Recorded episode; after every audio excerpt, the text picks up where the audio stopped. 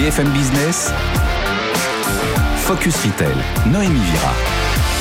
Bonjour à tous, ravi de vous retrouver sur BFM Business pour cette nouvelle édition de Focus Retail. Au programme de cette émission spéciale Chine à l'occasion du nouvel an de l'Empire du Milieu, Miniso, l'enseigne chinoise à petit prix à la conquête de la France. Aux manettes, l'ancien journaliste Ariel Wiesman et son associé Jonathan Siboni. Ils seront avec nous sur ce plateau. Autre thème, l'explosion du marché du duty-free chinois avec notre expert Sidney Palti, président d'Altavia Consortium. Et place ensuite à notre start-up de la semaine, iShopping, destiné aux millénials chinois, avec notre invité Li La Campagne. Et on parlera du chat, animal domestique préféré des jeunes chinois avec Louis Audard, spécialiste du marché de l'Asie. Et tout de suite, l'actualité de la semaine, présentée par notre journaliste Eva Jaco. Focus Retail, l'actu de la semaine. Bonjour Eva Jaco et bonne année. Bonne année, Noémie. Cette année, le nouvel an chinois est placé sous le signe du tigre. Le félin est devenu une véritable source d'inspiration pour le secteur de la mode et du luxe. Oui, après une, une succession d'animaux du zodiaque peu glamour, le cochon, le rat et l'année dernière le bœuf, eh bien c'est au tour du tigre d'être à l'honneur. Alors les motifs des grands félins ont déjà été euh, populaires euh, par le passé parmi les créateurs de mode. Et eh bien cette année, les marques de luxe ressortent ce motif de, dans leur collection. Alors c'est le cas pour la maison Valentino ou encore pour Balenciaga qui a doté de rayures noires sur fond orange ses vestes de survêtement, ses robes ou encore ses chaussettes. La marque italienne Marni a imprimé elle un dessin de tigre sur des pulls ou encore des sacs. Et la marque euh, Moschino s'est tournée vers la culture pop avec une collection euh, capsule qui met en vedette le tigre Tony. Alors Tony, c'est l'icône des petits déjeuners. C'est la mascotte des paquets de céréales Frosties de la marque Kellogg's. Gucci lui, a invité de vrais tigres à un thé avec ses mannequins pour les clichés de sa campagne. Et d'autres marques, bien sûr, ont préféré une approche un peu plus subtile, un peu plus euh, artistique, comme Salvatore Ferragamo, qui a créé un sac inspiré des peintures chinoises, des peintures traditionnelles chinoises. Alors reste à voir si ces pièces seront suffisamment euh, intemporelles pour être portées en 2034. Ce sera la future année du tigre. Weiter. Je pense qu'on peut porter le tigre tout au long de l'année, Eva. Autre actualité, voilà plusieurs années que le chic parisien connaît un essor significatif en Chine. D'ailleurs, Louis Vuitton vient d'y ouvrir une nouvelle boutique. Oui, la marque de luxe a ouvert sa troisième maison. C'est un flagship situé dans la ville de Chengdu. Il s'agit de son quatrième magasin dans la ville. Alors, Chengdu est devenue la ville la plus importante du sud-ouest de la Chine euh, pour les marques de luxe. Et c'est la première fois que euh, Louis Vuitton intègre un bâtiment historique dans son design. Alors, ce magasin s'étend euh, sur plusieurs bâtiments qui ont été construits il y a plus d'un siècle et s'étend sur une surface de 2000 mètres carrés. Et là encore, on le voit sur les images, le tigre est utilisé pour nouer un lien avec les consommateurs locaux. Oui, la marque euh, Louis Vuitton a, créé, a présenté une installation artistique euh, un peu spéciale qui représente une queue de tigre géante sur la devanture du magasin. Alors avec cette approche, Louis Vuitton renforce son lien avec la culture euh, locale et se distingue de ses autres lieux de vente. À l'occasion de la Fashion Week de Paris, Louis Vuitton a diffusé son défilé homme automne-hiver sur Kuaishou, application concurrente de TikTok en Chine, une première qui s'est révélée être un véritable succès. Oui, tout à fait. Louis Vuitton aurait trouvé un nouveau public sur Kuaishou. Alors, lors de la diffusion de son défilé euh, automne-hiver homme 2022 sur sa plateforme, la marque, de, la marque de luxe a atteint 49 millions de vues. Alors, les utilisateurs euh, du réseau social représentaient près de la moitié de l'audience euh, totale de l'événement, dépassant de loin les autres vues qui avaient été faites sur d'autres plateformes. Par exemple, le show a été également diffusé sur la plateforme Douyin, sur l'application Douyin. C'est la version chinoise de TikTok en Chine et elle a atteint 26,5 euh, millions de vues. Kuaishou est appelé le TikTok de la Chine rurale. L'application est aussi plébiscitée par des travailleurs migrants, plutôt antinomique avec l'image de Louis Vuitton. Oui, c'est vrai que cette association entre euh, la marque et euh, l'application défraie la, chronique car il s'agit euh, de la seule marque de luxe à maintenir une présence officielle sur la plateforme. Alors cette présence ne concerne pas la vente directe puisque le pouvoir d'achat des utilisateurs est un petit peu limité, enfin les utilisateurs de l'application, mais elle contribue à étendre la portée de la marque à un public plus large. Alors avec un, leader euh, du luxe sur la plateforme comme Louis Vuitton, on s'attend à ce que davantage de marques de luxe envisagent de la rejoindre également. la Chine ne rouvrira pas ses frontières internationales avant au moins 2023, une décision qui fait suite à sa stratégie d'éradication du Covid-19 et de ses variants. Les 150 millions de touristes chinois voyagent désormais à l'intérieur de leurs frontières. Résultat, les duty-free chinois explosent. Oui, tout à fait.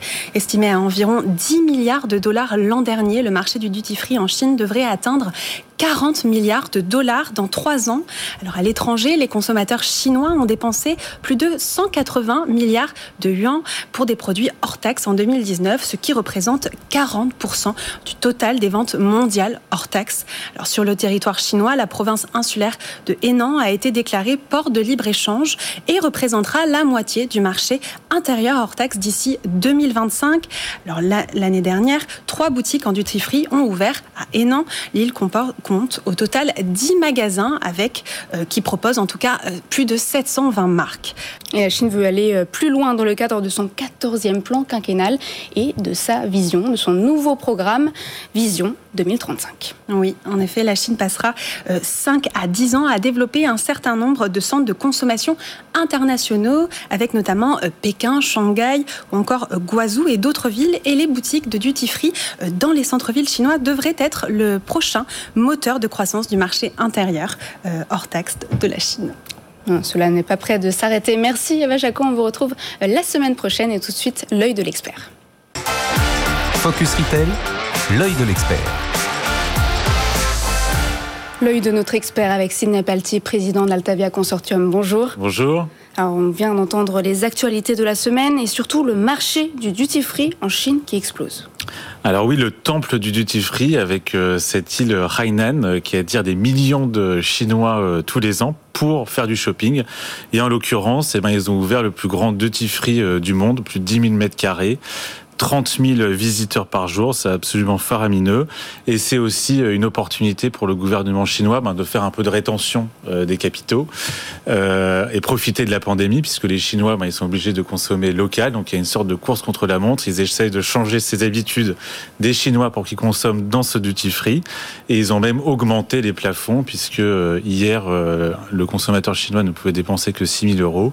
Et là maintenant, c'est 12 000 euros c'est aussi euh, pour le gouvernement chinois un laboratoire euh, des nouvelles tendances de consommation, une zone pilote du modèle de développement, des nouveaux modèles de développement économique avec six libéralisations, celle du commerce, de l'investissement, du transport, la libre circulation des hommes et des capitaux. Donc c'est vraiment une, espèce de stress test, cette île de Hainan avec ses duty free. Et justement, le géant du mondial du luxe, LVMH, a saisi l'enjeu de ces duty free et réfléchit à une nouvelle boutique Louis Vuitton hors taxe sur l'île de Hainan et plus récemment a ouvert une nouvelle boutique à Chengdu. Alors cette ouverture, elle atteste évidemment euh, ben, de la bonne santé euh, du luxe euh, en Chine. Alors quand on s'appelle Louis Vuitton, on peut se permettre d'ouvrir des magasins un peu partout. Alors il faut savoir qu'en Chine, il y a plus d'une centaine de villes qui comptent plus d'un million d'habitants. Donc quand on fait du luxe et qu'on veut accéder à ce marché, il faut être présent d'une manière ou d'une autre. Et euh, bah, le, gouvernement chinois, encore une fois, a la solution à tout. Il lance un concept de multimarque pour permettre à des créateurs qui pourraient pas se permettre d'ouvrir des magasins en propre, bah, de vendre leurs produits dans, cette, euh, dans ce nouveau concept qui s'appelle Luxe Emporium. Merci Siner. Restez avec nous. Tout de suite, nous recevons Ariel Wiesman et Jonathan Siboni, cofondateurs de Miniso. Focus Retail, l'interview. Aujourd'hui, j'ai le plaisir de recevoir Ariel Wiesman. Bonjour, doit-on encore vous présenter?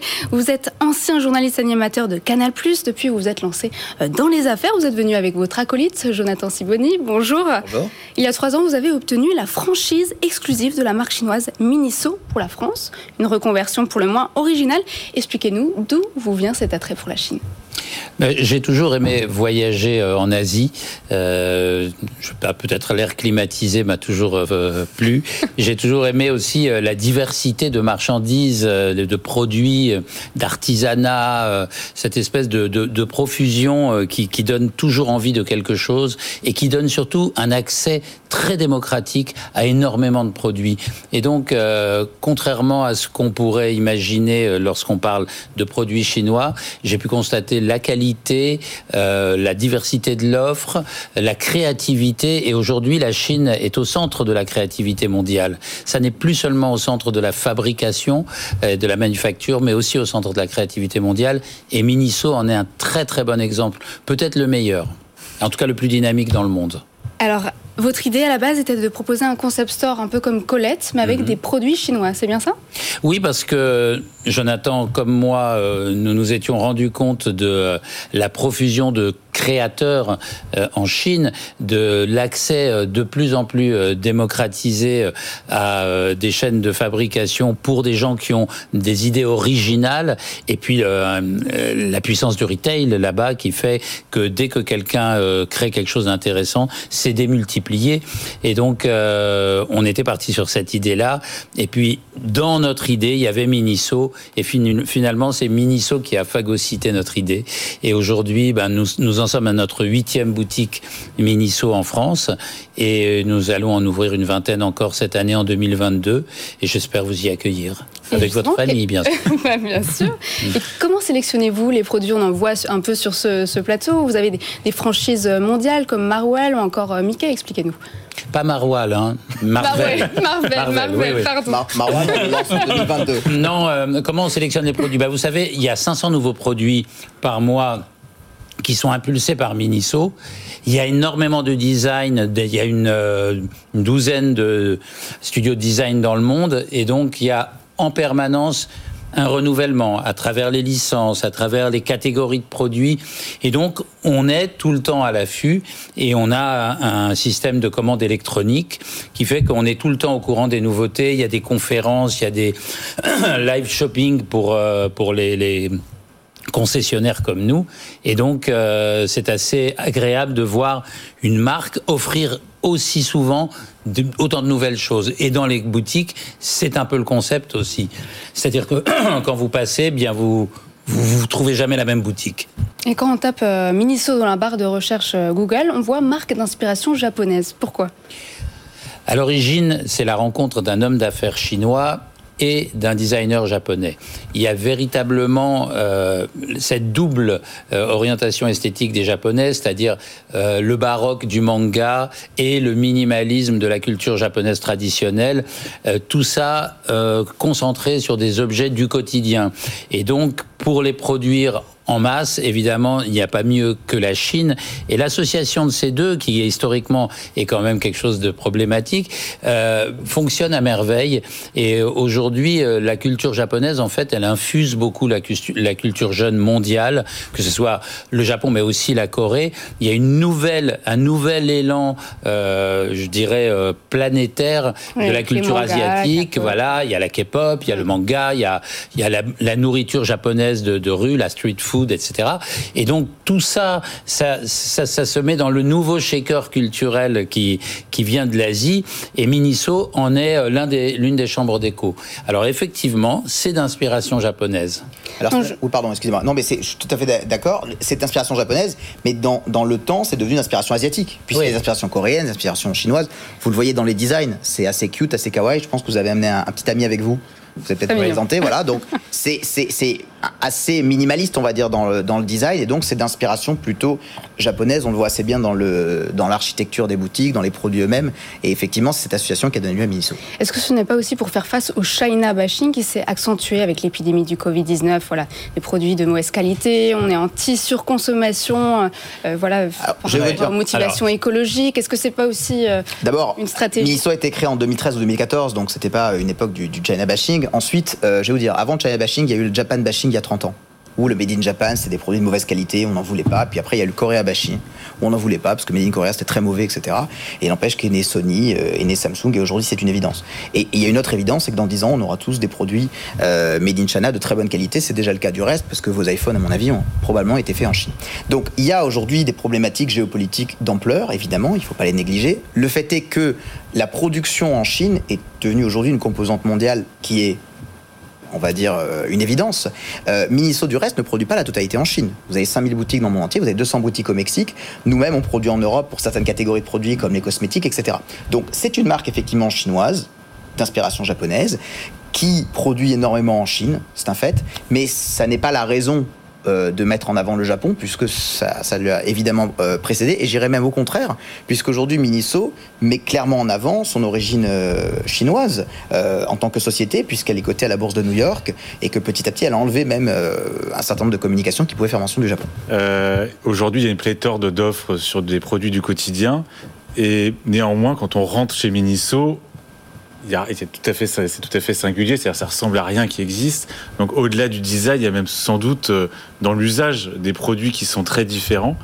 Euh, c'est quoi aujourd'hui la, la, clientèle euh, Miniso en France? Parce que c'est un succès mondial. Hein, mm. Miniso, c'est plus de 4500 boutiques, je crois, dans le monde. donc, j'imagine que suivant l'environnement dans lequel on est, ça diffère un peu. C'est quoi le client Miniso aujourd'hui? Le client Miniso il faut, il faut dire que c'est la famille. Mm. Euh, c'est euh, les, les, les, mères de famille avec leurs enfants, c'est les pères de famille qui aiment bricoler, parce qu'il y a des tas de choses pour la vie pratique, euh, utile, le quotidien. Et puis après, si on prend vraiment un cœur de cible, vous voyez cette jeune fille qui a peut-être les cheveux un peu roses, un peu bleus, euh, qui a un sac rempli de, de mangas, qui aime bien manger des mochis dans le métro et qui rêve de visiter Tokyo. En réalité, il y en a beaucoup plus qu'on ne le pense en France. Et il y en a énormément chez Miniso. Et elles aiment euh, bah, vivre euh, avec nos peluches. Euh, elles aiment boire dans, dans notre vaisselle. il y a quelque chose qui fait que Miniso leur procure une espèce de, de petite sensation où à la fois il y a la qualité, il y a le design, il y a le packaging, il y a les licences, il y a cette identité de marque que n'ont pas les autres chaînes qui proposent des produits à bas prix. Elles n'ont pas cette identité de marque. Miniso quand on, quand on se dit entre jeunes filles ou entre jeunes gens, euh, bah, on va chez Miniso, c'est une espèce d'expédition, c'est quelque chose, un moment pour soi qui est sympathique. Exactement, merci. Tout de suite, le chiffre et le concept de la semaine avec Louis Houdard que nous rejoignons par visioconférence. Focus Retail, le chiffre de la semaine. Bonjour Louis Houdard. Merci de m'avoir rejoint par visioconférence. Vous êtes en charge du développement d'Altavia en Asie. Alors, notre chiffre de la semaine concerne évidemment la Chine. Les Français, isolés pendant l'épidémie, ont eu envie d'adopter un animal de compagnie. En Chine, le taux d'adoption des chats a explosé. Expliquez-nous. Bonjour Noémie. Alors, en cette nouvelle année du TIC, ce n'est pas de TIC que l'on va parler, mais de, mais de chats. Euh, le cap des 58 millions de chats domestiques en Chine a été passé, ce n'est que le début. Les chiens, eux, domestiques, euh, ne sont qu'à 54 millions. Alors tout ça, c'est un marché des animaux de compagnie qui a grossi de plus de 21% en 2021, avec une clientèle qui dépense en moyenne 415 dollars par an et par animal, et un marché que l'on estime à 80 milliards de dollars. C'est une clientèle qui ne lésine pas la dépense, avec des spas, des hôtels, des boutiques de vente d'accessoires pour animaux. On y trouve même un site de dating comme Liu Liu pour propriétaires d'animaux de compagnie. Euh, les propriétaires de ces animaux sont jeunes, 46% sont nés après les années 90. On peut faire d'ailleurs un lien de cause à effet avec ces jeunesses chinoises qui habitent dans des environnements urbains et petits, où il est plus facile d'avoir un chat qu'un chien. Cette jeunesse chinoise en quête d'individualité s'associe aussi à la personnalité du chat, qui est perçu comme plus indépendant que le chien.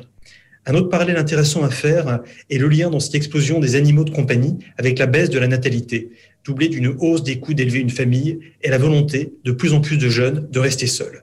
Ainsi, à la question Pensez-vous vous marier lors d'une enquête menée auprès de 3000 célibataires âgés de 18 à 26 ans, 25% d'entre eux n'étaient pas sûrs, 8,9% ne le souhaitaient pas. En 2021, le nombre total de ménages isolés devrait atteindre 92 millions euh, euh, de personnes. La population chinoise pourrait ainsi diminuer de moitié au cours des 45 prochaines années.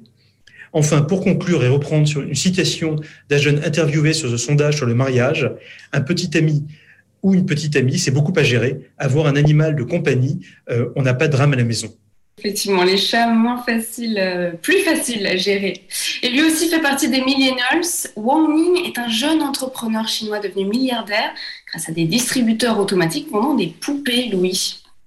Tout à fait, Noémie. On va parler de PopMart, une entreprise fondée en 2010 et listée à Hong Kong l'année dernière. PopMart, qu'est-ce que c'est? Eh bien, c'est un mix entre les vignettes Panini et la pochette surprise. On achète une boîte sans en connaître le contenu et l'on obtient une figurine en plastique. Le succès est au rendez-vous avec plus de 300 boutiques propres et 2000 distributeurs automatiques dans plus de 60 villes en Chine. Ils ont vendu l'année dernière plus de 50 millions de figurines. Et on commence aujourd'hui à avoir une distribution internationale de Pop Mart avec l'ouverture de Singapour, du Japon, de la Corée, des États-Unis et des Philippines. Hein, les figurines individuelles sont vendues à environ 15 dollars pièce. Pop Mart se nourrit de collaborations avec des marques telles que Harry Potter, Marvel, les grands musées, mais aussi des collections euh, limitées non attendues, telles que l'année dernière une collection avec KFC qui a créé un buzz sur les réseaux sociaux chinois, des clients achetant les boîtes juste pour les figurines et jetons la fine nourriture, malheureusement. Les marques de luxe euh, s'y mettent aussi. Ainsi, la marque italienne Moncler, qui vient de lancer une nouvelle édition limitée, qui s'annonce déjà un très gros succès, avec des prix aux alentours de plus de 900 dollars par figurine. Alors, à quand l'arrivée de ces petites figurines sur le marché français? En tout cas, on a hâte de les découvrir euh, dans l'Hexagone. Merci beaucoup, Louis Houdard. Je vous rappelle que vous êtes en charge du développement d'Altavia en Asie. Merci d'avoir été avec nous. Focus Retail, le pitch. Depuis le début de la pandémie de Covid-19, le secteur du retail français s'habitue à vivre sans les visiteurs chinois. Représentant 2,5% de la fréquentation touristique totale, ils sont encore plus lourds économiquement avec 4 milliards d'euros de dépenses. Votre activité a été directement impactée par le Covid-19. Lila Campagne, bonjour. Vous êtes cofondatrice de iShopping, une application destinée aux touristes millennials chinois. Avez-vous changé votre modèle depuis? Bien sûr, hein, donc euh, iShopping euh, initialement était positionné euh, comme spécialiste de communication digitale aux touristes. Nous avons notamment créé une application pour aider les voyageurs chinois à faire du shopping comme de vrais Parisiens. mais bien sûr, depuis deux ans, notre business a été beaucoup impacté puisqu'il n'y a plus de touristes, voilà, et nous avons dû effectivement réajuster notre business model. Et en deux ans, nous avons réussi à repositionner nos activités en tant qu'experts en social shopping chinois. Alors expliquez-nous, c'est quoi Donc en fait, en, français, traduit en français, c'est très simple. Social shopping, c'est le e-commerce via les réseaux sociaux.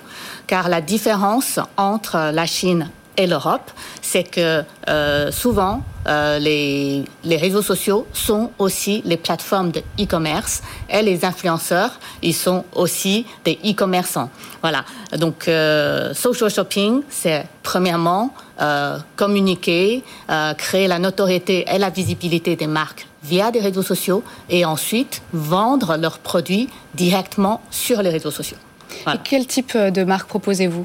Vous pouvez nous donner des exemples? Bien sûr, nous travaillons avec une dizaine de marques, euh, notamment françaises, mais aussi mhm. européennes.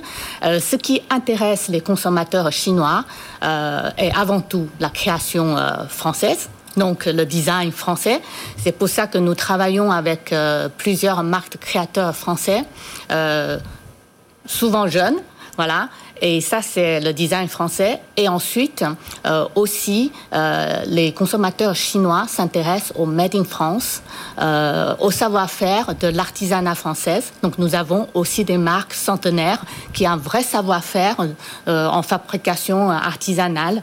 Et ça, c'est aussi un atout à mettre en avant. J'ai vu parmi vos marques, par exemple, Inès de la Fressange. Oui, tout à fait. Ça, c'est un autre cas de figure. D'accord. Parce que c'est. Pourquoi c'est un autre cas de figure Parce qu'elle, elle est euh, euh, l'icône du chic parisien. Donc, elle, en tant que ben, personnage, était déjà très connue en Chine, mais sa notoriété était étroitement euh, associée à son expérience chez Maison Chanel. Donc, beaucoup de Chinois ne savaient pas que elle même à sa propre marque. Donc, quand on a repris euh, la communication des réseaux sociaux de la marque, donc nous avons travaillé notamment sur la notoriété de la marque parce que c'est important de les consommateurs chinois. Il y a plein de marques de prêt-à-porter. Pourquoi celle-ci, pas une autre? Donc euh, euh, Inès, elle, elle parle aux euh, consommateurs, surtout les, les femmes chinoises, car jusqu'à très récemment, la beauté était un peu le privilège de la jeunesse chinoise. Et maintenant, ben, les femmes chinoises aimeraient d'être belles et chic à tous les âges, comme Inès. Donc ça, alors justement, moi j'ai une question sur euh, la notoriété. Est-ce que le marché chinois, euh, via justement ces réseaux sociaux, est accessible à des marques qui sont pas du tout connues encore euh, en Chine? Est-ce que justement c'est l'opportunité bah, d'entrer sur le marché chinois? Ou est-ce qu'il faut déjà jouir d'une petite notoriété des consommateurs là-bas euh, Bien sûr, s'il y a un début de notoriété, ce serait mieux. Mais aujourd'hui, avec euh, les réseaux sociaux, on peut tout à fait démarrer à partir de zéro.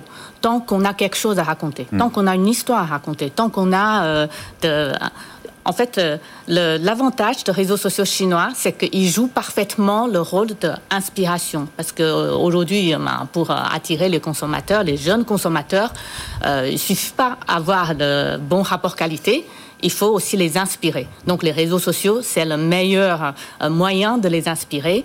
Et là, c'est via des donc euh, les posts, les euh, photos, les textes, les vidéos, souvent. Donc vidéo est de plus en plus populaire parce que ça permet de montrer les valeurs de la marque. Par exemple, pour nous travaillons avec une marque de béret centenaire, Lolaire. Donc béret, bien sûr, c'est comme les baguettes, hein, c'est un des symboles de, de la France. Et surtout euh, depuis euh, Emily in Paris, ça a relancé la mode du, du béret. Euh, mais pourquoi cette marque-là? Pourquoi ben, il a plein de marques de béret C'est parce que c'est une marque qui a été créée en 1840 et c'est toujours fabriqué à l'artisanat dans les Pyrénées. Et voilà, donc nous avons tourné une vidéo dans la boutique parisienne de Lolaire pour montrer comment c'est fabriqué les bérets, quelles sont les matières premières, comment euh, les produits finis ont été fabriqués, et puis aussi les différentes façons de porter un béret français. Et l'inspiration du chic euh, parisien. Tout à fait, donc Merci. ça crée beaucoup de buzz. Merci Lila Campagne, je rappelle que vous êtes fondatrice de High Shopping. Merci Sinette d'avoir été avec nous Merci. pour cette émission euh, spéciale Chine. Vous pourrez la retrouver sur le site et l'application BFM Business. Quant à moi, je vous retrouve la semaine prochaine. Focus Retail, la distribution de demain s'invente aujourd'hui.